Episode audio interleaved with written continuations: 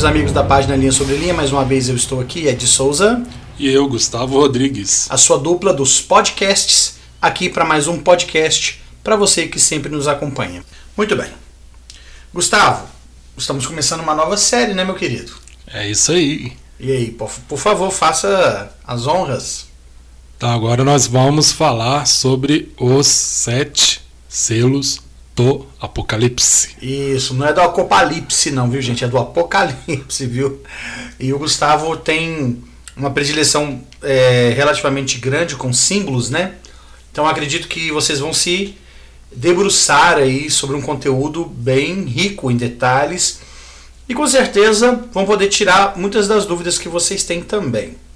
Então, tudo que eu peço é que vocês possam prestar bastante atenção e fazer suas anotações caso vocês achem necessário. Nós teremos aí uma série que vai contemplar todos estes sete selos e os detalhes a eles relacionados, ok? Então, vamos começar? Bora lá. Muito bem. Pessoal, são sete selos, obviamente, né? E é, a gente precisa entender o contexto desses sete selos, tá? Por que, que são sete selos, né? Onde que a gente lê isso, né? Como que isso tem uma relação com o Evangelho e por que não recorrer a esses detalhes para a gente iniciar esse estudo sobre os sete selos. Então estamos falando sobre o livro de Apocalipse, que vocês sabem que no grego quer dizer revelação. As testemunhas de Jeová em sua Bíblia é, tem traduzida esta, esta palavra, né? O nome do livro deles é esse, né? E em inglês também é Revelations, mas em português ficou Apocalipse. E quando você fala de Apocalipse, as pessoas pensam em quê, Gustavo? Destruição? É porque Hollywood trabalha muito essa ideia, né? Tudo que é Apocalipse é o fim do mundo e tudo se acabando. E geralmente as pessoas acham que Apocalipse significa isso, né? Fim do mundo, uma coisa trágica. Tragédia, né? Mas é uma revelação de Cristo. Né? Para as igrejas daquela época, sete igrejas, e também para as pessoas, inclusive nesses últimos dias, porque muitas das profecias relacionam com os dias atuais, os últimos dias. É verdade. Então, vamos lá, né? O autor deste livro é ninguém mais, ninguém menos do que João, o amado. João, este que foi um dos doze originais escolhidos por Jesus e é, nós temos é, o relato de que ele seria o amado, né? aquele que talvez mais próximo era do Salvador. E ele foi um dos que estiveram no Monte da Transfiguração, foi um dos que, que viram Lázaro é, reviver dos mortos também, a filha de Jairo. Certamente uma pessoa que foi testemunha ocular de muitos, se não todos, os milagres do Salvador. E aquele cumpre é, dois papéis importantes de um apóstolo e dois nomes, duas palavras que a gente está acostumado a ouvir, pelo menos de seis em seis meses, que é vidente e revelador. Uhum. Né? É aquele que revela as coisas de Deus e também o vidente, porque ele tem conhecimento, inclusive, do futuro. Muitas das coisas que estão no Apocalipse são coisas futuras que irão acontecer. Verdade, Gustavo. Só que nós temos uma situação complicada para João, porque após a crucificação e ressurreição de Cristo, né, e o tempo que ele permaneceu aqui, e a gente sabe que a João foi dado o, o poder de viver até que o Salvador viesse, né, então ele teria aí poder sobre a morte, assim como os três nefitas. Mas os apóstolos foram perseguidos, né? O cristianismo ainda era visto com maus olhos, né? Era uma insurreição para Roma e até para os próprios judeus. Então, João é, de todos os apóstolos, ele é o único que é exilado. Se eu estiver errado, alguém depois me corrige aí. E nessa época, provavelmente, era o único vivo também. Sim. Então ele se torna o presidente da igreja. O que tem as chaves, né? O que tem as chaves, o único ali. É verdade. O que talvez é, justifique até o fato dele escrever para sete igrejas da Ásia, né? Que são Laodiceia, Filadélfia. Fala, Gustavo. Esmirna, é, deixa eu pensar aqui. Na hora foge, né? Foge, mas são sete. Vamos lá.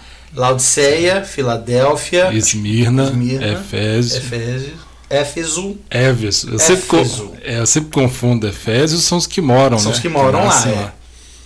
Falta mais três. Boa. Daqui a pouco ele lembra. Quando você Vamos lembrar, lá. você pode falar. Pessoal, a gente aqui não tem tudo anotado, não. A gente vai falando, vocês já sabem que a gente gosta da coisa é orgânica mesmo, né? Então ele foi exilado né, pelo imperador da época. Ah, e aí você vai me lembrar quem é esse imperador, Gustavo? Porque foi Vespasiano? Não, é o Diocleciano. Teocleciano, tá, porque você tinha Tibério na época de Jesus, depois foi um outro imperador, depois foi Vespasiano, depois teve Nero, teve Vespasiano, nossa, teve um monte de imperadores aí. E este imperador exila João na ilha de Patmos, que era uma ilha grega, né? É uma ilha ali do, do, do daquele da, da, da Ásia Menor ali, né? Do, do, do- da Macedônia, né? É, hoje ela é território grego. Uhum. Agora naquela época era território De é, Roma, de né? Roma. Não, sim, sim. Toda sim. aquela Ásia Menor, né, que É. a gente fala, na verdade eram regiões ali de Roma. É. Da Península Ibérica, passando pela Gália, Península Itálica, descendo ali pela Macedônia, Turquia, toda a região da Palestina, até chegar no Egito, tudo isso era Império Romano. Aliás, até chegar no Marrocos, né? Porque ali você tem aquele é Estreito de Gibraltar que chama da, da África para a Europa, da, da África para. Eu não sei como é que chama. Tem um nome aquele, é porque é, é, para você chegar na península, para você chegar na Península Ibérica, você tem ali esse um pedacinho de mar, né? Da, enfim, era aquilo ali tudo Império Romano e John ou João, para os mais íntimos, né? Foi exilado na ilha de Patmos. E ele até deu sorte, porque como os outros haviam sido mortos, né? E olha que Paulo, sendo é, um, um cidadão romano, foi apelar para César em Roma e infelizmente ele foi condenado. Vou fazer uma correção aqui, é Domiciano. Domiciano, ok. O nome do imperador da época lá. Ok. Então quem realmente mandou o John para a ilha de Patmos, perdoe-me chamar de João de John, mas é alto falho mesmo, vou chamá-lo de João. Vou chamar de João. Deve chamar de João, de João. Melhor do que chamar de João, né? Mas João, tá?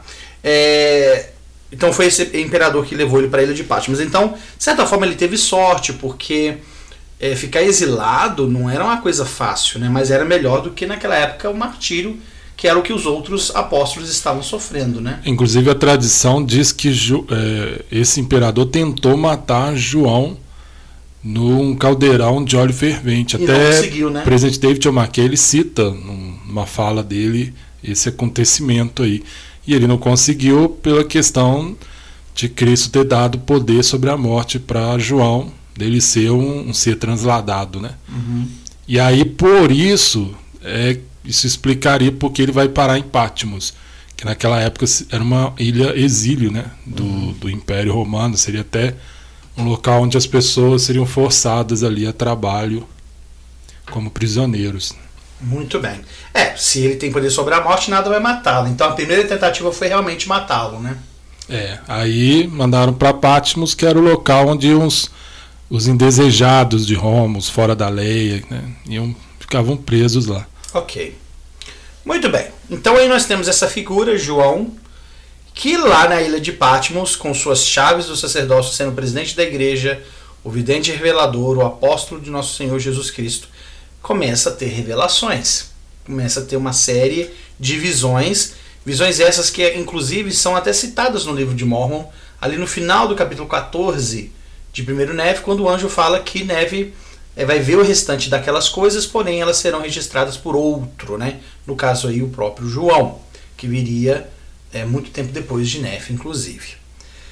Muito bem, e aí nós entramos nesse contexto dos sete selos, né? Que é aí que eu quero que o Gustavo elucide para nós essa questão aí de Apocalipse 5, que fala do cordeiro do livro selado, e o que, que são esses. Esse, o que, que é esse livro com esses sete selos e por que sete selos? Vamos lá.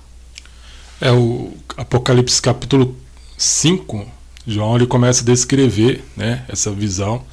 Ele fala que ele vê né, um que estava sentado sobre o trono, que é né, o Senhor, Deus, e havia ali um livro escrito por dentro e por fora e selado com sete selos.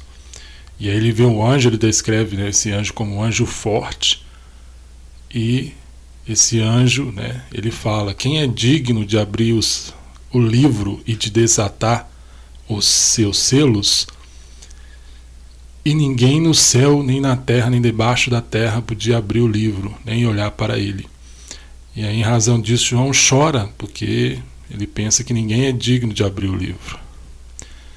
Mas aí fala o seguinte no versículo 5: E disse-me disse um dos anciões, anciãos: Não chores, eis aqui o leão da tribo de Judá, a raiz de Davi que venceu para abrir o livro e desatar seus sete selos. E aí ele tem a visão de um cordeiro. Né? Então, é, aqui João descreve sete selos. E uma coisa interessante é, que eu estava pesquisando fala a respeito de é, uma, uma prática né, do Império Romano que eram os documentos selados realmente com sete selos. Inclusive, quando um soldado ele completava ali 25 anos de serviço ali dedicado ao império, ele tinha a oportunidade de aposentar e um, um vamos dizer uma, um prêmio, né, que ele recebia assim pelo, pelo serviço dele era receber a cidadania romana, que era um alto status assim, né? Era, acho que uma posição mais cobiçada era essa, né? E então, então o que acontecia? Ele recebia uma. Eram duas placas, tinha o um nome de diploma. Essas placas eram de bronze e elas eram escritas tanto na parte externa como na parte interna, bem semelhante ao que João fala aqui do livro. Uhum. E elas eram é, ligadas, né, presas por um arame no centro passava assim por dois furos e, e torcia para fechar. E nas laterais é, tinham dois anéis assim, em cada lateral na extremidade, para que essas, tab essas tábuas, essas placas, né, pudessem ser abertas como um livro assim. E e no interior delas elas eram seladas com sete selos. Elas tinham o nome de sete oficiais romanos e o respectivo selo ali deles. E se houvesse algum questionamento, né, essa pessoa que recebia essa cidadania romana, ela tinha esse documento, né, essas placas aí que serviam como uma espécie de documento para poder comprovar. E aí isso só podia ser aberto por um juiz. Ele tinha que romper esses sete selos para poder abrir. Então, muito interessante por quê? Porque nesse momento João estava vivendo num contexto de é, Império Romano, ali, as cidades da Ásia Menor que ele cita, que ele manda a carta, eram pertencentes ao Império. E provavelmente esse costume, essa prática, era algo que seria familiar tanto ali para os romanos como para os judeus e outros povos. E provavelmente os membros da igreja ali, que recebem essas revelações, eles deviam estar familiarizados com isso. Então é interessante o senhor usa né, é, coisas ali do dia a dia para poder ilustrar e passar um significado ali. Então eu acho interessante nesse aspecto.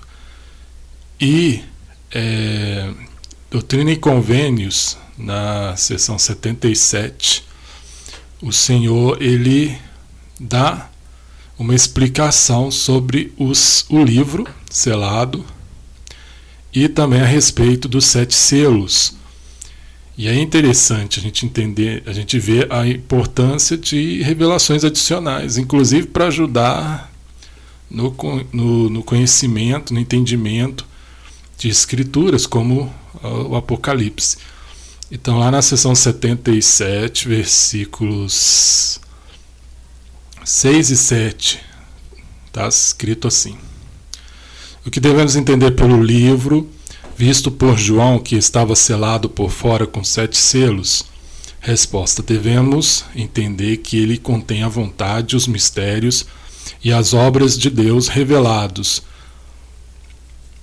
as coisas ocultas de sua administração concernentes a esta terra, durante os sete mil anos de sua duração, ou seja, de sua existência física. O que devemos entender pelos sete selos com, o, com que o livro estava selado? Devemos entender que o, o primeiro selo contém as coisas dos primeiros mil anos, assim como segundo as coisas dos mil anos seguintes, e assim por diante até o sétimo. Ou seja, né, resumidamente, os sete selos do livro eles correspondem a cada um milênio da história da Terra. E isso considerando ali pós-queda. Né, a partir do momento que ocorre a queda ali, Adão e Eva né, saem do jardim e começa ali a experiência mortal da humanidade. São sete milênios, cada selo corresponde a um milênio. Então não dá para a gente dizer, por exemplo, não seria correto falar que cada selo é uma dispensação, porque cada um tem exatamente, corresponde a um milênio. Mas dentro desses sete selos, esses sete selos abrangem, abrangem a, as sete dispensações. Mas não quer dizer que cada um corresponda, né, respectivamente, a cada, a cada dispensação, mas são milênios. Então esse livro é a história da Terra, a história mortal da Terra. E é interessante o fato de que somente Cristo é digno porque ele é o juiz. Então ele é essa autoridade, ele tem autoridade sobre a terra. Assim como, por exemplo, o juiz era o oficial lá que podia abrir os sete selos e ver esse documento das placas lá romanas, né, os diplomas lá. E aí é interessante também, a gente pode pensar o seguinte, todos esses sete selos eles vão chegar no final ali se há uma nova Jerusalém, a terra é celestializada, né, pós-milênio, e os justos vão ser exaltados e vão viver com Deus. Ali, né, João tem a visão da nova Jerusalém, Deus no meio ali dos justos. De certa forma, a gente pode considerar também que é uma cidadania, né? A cidadania para a cidade celestial, para o reino celestial. Talvez tenha um caráter muito de convênio aqui, né? É a obra também de Deus representada nesses sete selos. A gente vai ver ao longo aí do né, nosso estudo que vai mostrar muito a respeito do que Deus vai fazer também. Claro, tem ali as questões de calamidades, as dificuldades, mas a gente vai ver que o Senhor também estará atuando em cada um desses milênios aí. Muito bem bem contextualizado, né, caros ouvintes? Então deu para pegar aí, né? São sete selos, ele tem um contexto é, romano para que fique mais fácil para o interlocutor da época e para nós a gente precisa recorrer a esses elementos históricos para entender. Cada selo corresponde a mil anos e são é, os sete mil anos da experiência mortal da Terra. Muito bem. Gustavo, então vamos falar sobre a abertura do primeiro selo, né? e o que, que vem com ele, o que, que ele representa. Acho que é isso que o pessoal quer ouvir, né? Bora abrir esse selo aí. Vamos abrir esse selo aí. Tá, os selos em Apocalipse, né? Esse capítulo 6 é que começa a falar a respeito desse selo. E ele é bem curta a descrição dele, mas em poucas palavras tem esse primeiro milênio aí que João vê. Uhum.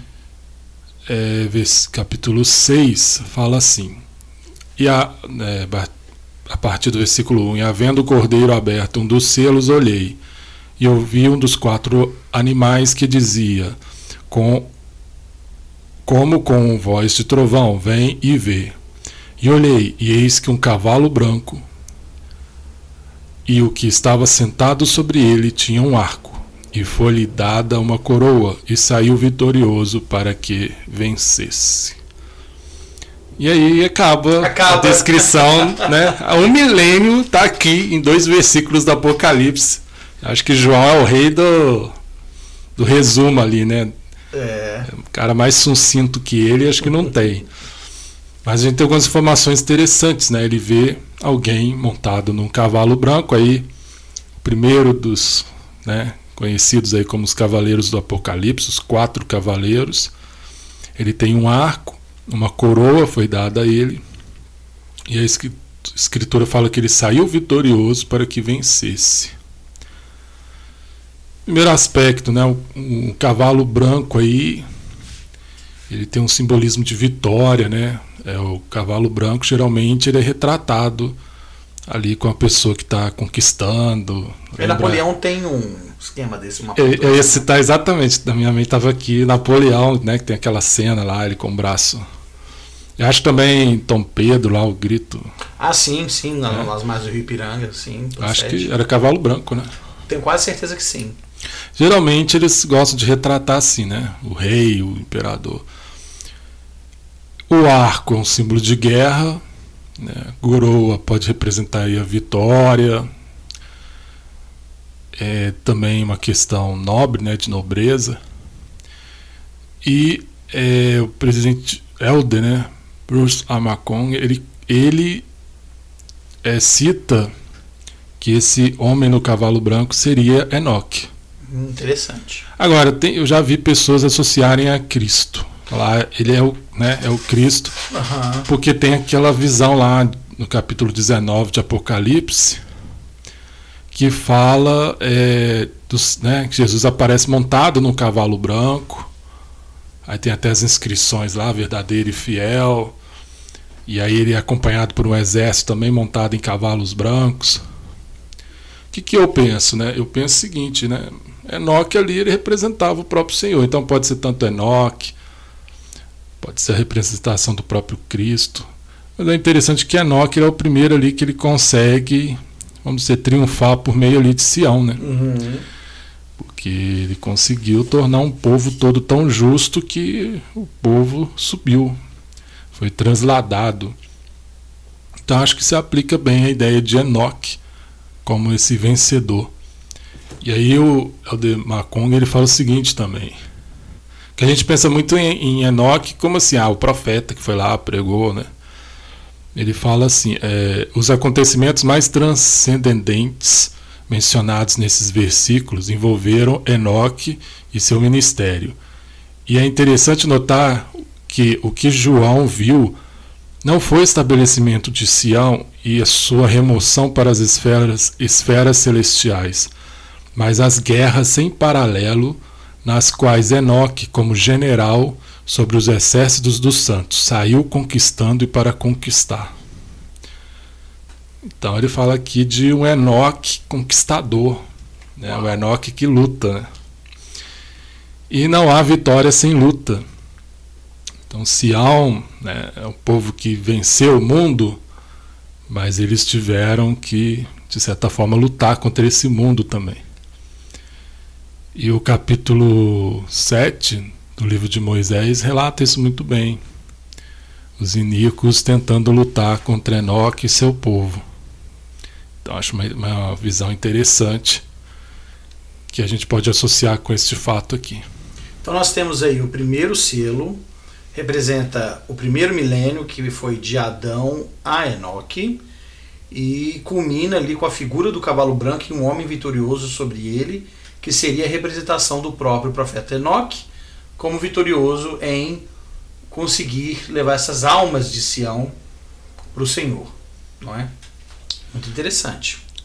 É, eu acho que dá para fazer uma conexão interessante, né, do Enoque, pensando nessa interpretação aí do Ader Makong com Cristo no cavalo branco, lá de Apocalipse 19, porque a gente tem ali é o primeiro selo e lá no capítulo 19 de Apocalipse já é ali os são os eventos finais da Terra mortal. Uhum.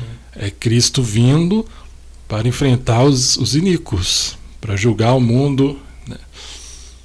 Eu acho que tem muito a ver ali com a questão do Armagedon, então é o momento realmente que os iníquos serão eliminados, principalmente por meio da guerra, e Cristo vem com essa imagem também de um conquistador, daquele que traz um exército atrás de si, um, um general.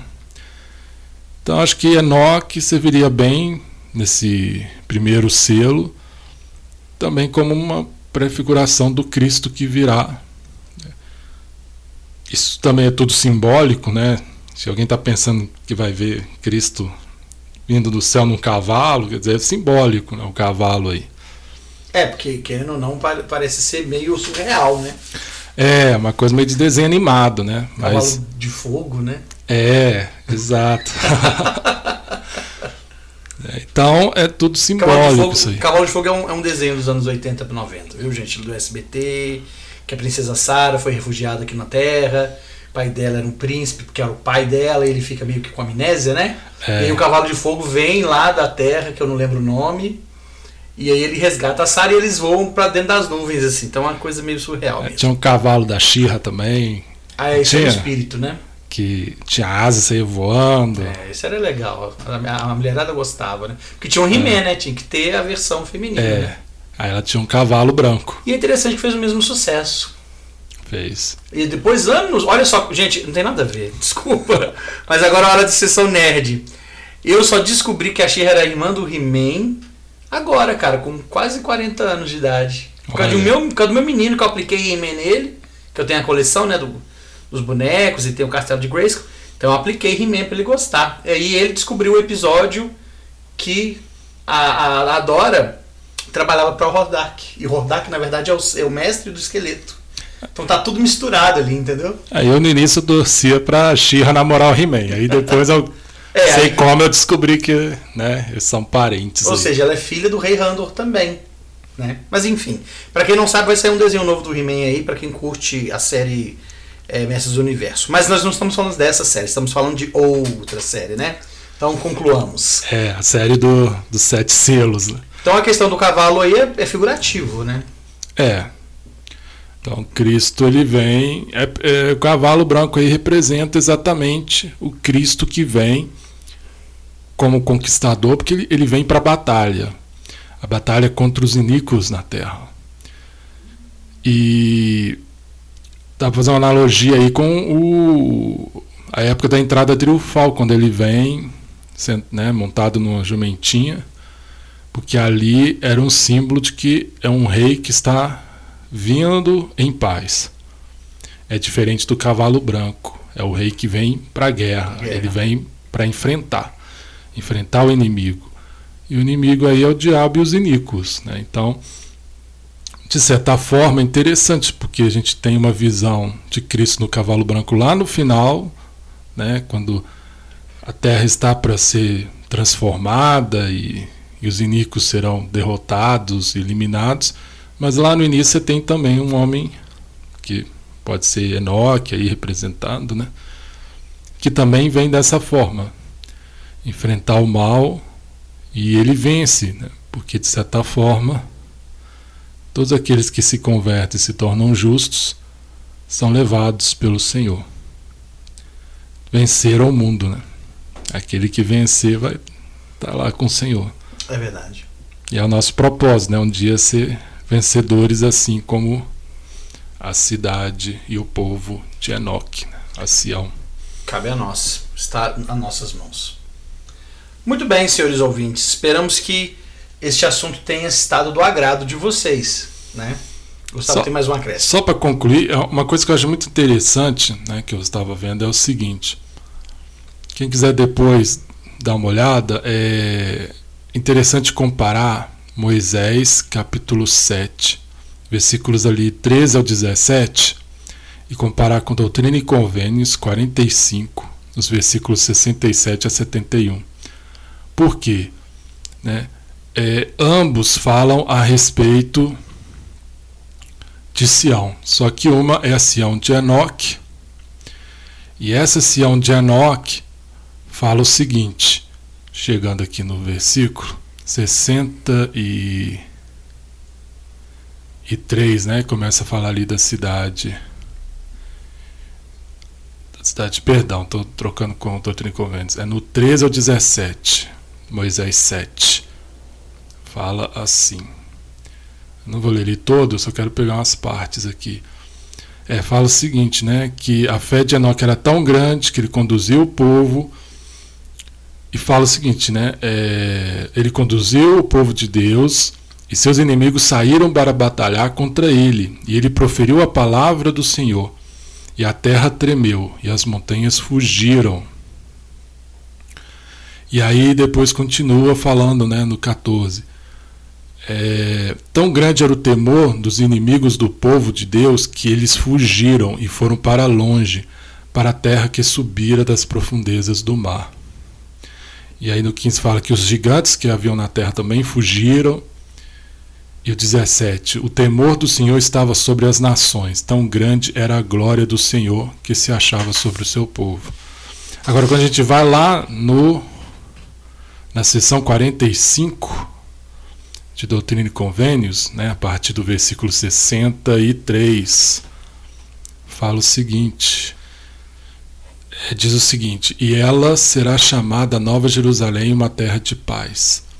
No 66. Agora, versículo 67 fala: E a glória do Senhor ali estará, e o terror do Senhor também ali estará tanto que os iníquos não virão a ela, e será chamada Sião. Ou seja, em ambos os casos, até os 70 também é interessante, os iníquos dirão, né? Não subamos para lutar contra Sião, porque os habitantes de Sião são terríveis, portanto não podemos resistir. E o 71 fala que os justos serão reunidos lá. Então, é interessante que são semelhanças, né? O, o povo ali da época de Enoque viveu numa época de extrema iniquidade, em que havia guerras, os iníquos queriam guerrear, eles tiveram que enfrentar essa situação, e o poder era tão grande do Senhor ali sobre Sião que a Escritura fala que no final os iníquos fugiram apavorados. E o Senhor fala o mesmo sobre Sião nesses últimos dias, que será uma época também né, tumultuada, de conflitos, mas o tremor, o temor né, de, de Sião, a glória do Senhor ali sobre ela será tão grande que os iníquos não vão se atrever a investir contra Sião. E nós estamos aí vivendo a coligação de Israel exatamente para proporcionar isso, estabelecimento de Sião. Vai chegar um dia que a nova Jerusalém será estabelecida também. E as Escrituras prometem que aqueles que estiverem reunidos em Sião serão protegidos, terão a glória do Senhor sobre si, e será tão grande isso que os iníquos irão tremer, irão temer e vão preferir deixar Sião quieta. Então é interessante ver, porque nós estamos vivendo a mesma situação semelhante à do primeiro selo ali, uhum. em que os justos estão reunidos e eles serão protegidos também pelo Senhor. Então aquele como o Senhor fala lá, né? Permanecer em lugares, em lugares santos, permanecer em Sião. Porque da mesma forma como aquele povo venceu o mundo por estar em Sião e permanecer lá, nós também seremos nesses últimos dias. Ok, Gustavo. Excelente, excelente. Rolou? Rolou. Isso aí. Primeiro selo aberto. Olha que quanta coisa vocês e eu aprendemos, né? É, é de fato interessante, porque nada que o senhor faz é por acaso. E, e essa abertura do primeiro selo, como o Gustavo acabou de falar muito brilhantemente, é, na verdade, é, é além de ser um fato real, é, é uma alegoria do que vai e o que está acontecendo hoje em dia. E o que pode acontecer conosco se nós formos fiéis.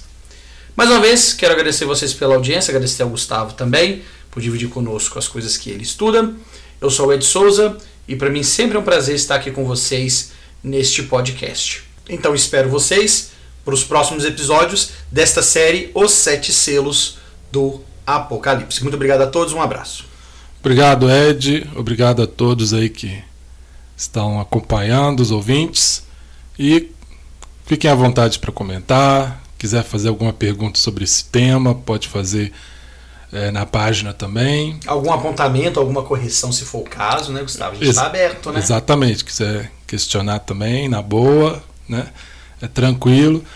Quem ainda não conhece a página, de repente, né, é, acessou direto o podcast, é só ir lá, facebook.com barra linha sobre linha. Obrigado, gente. Até a próxima.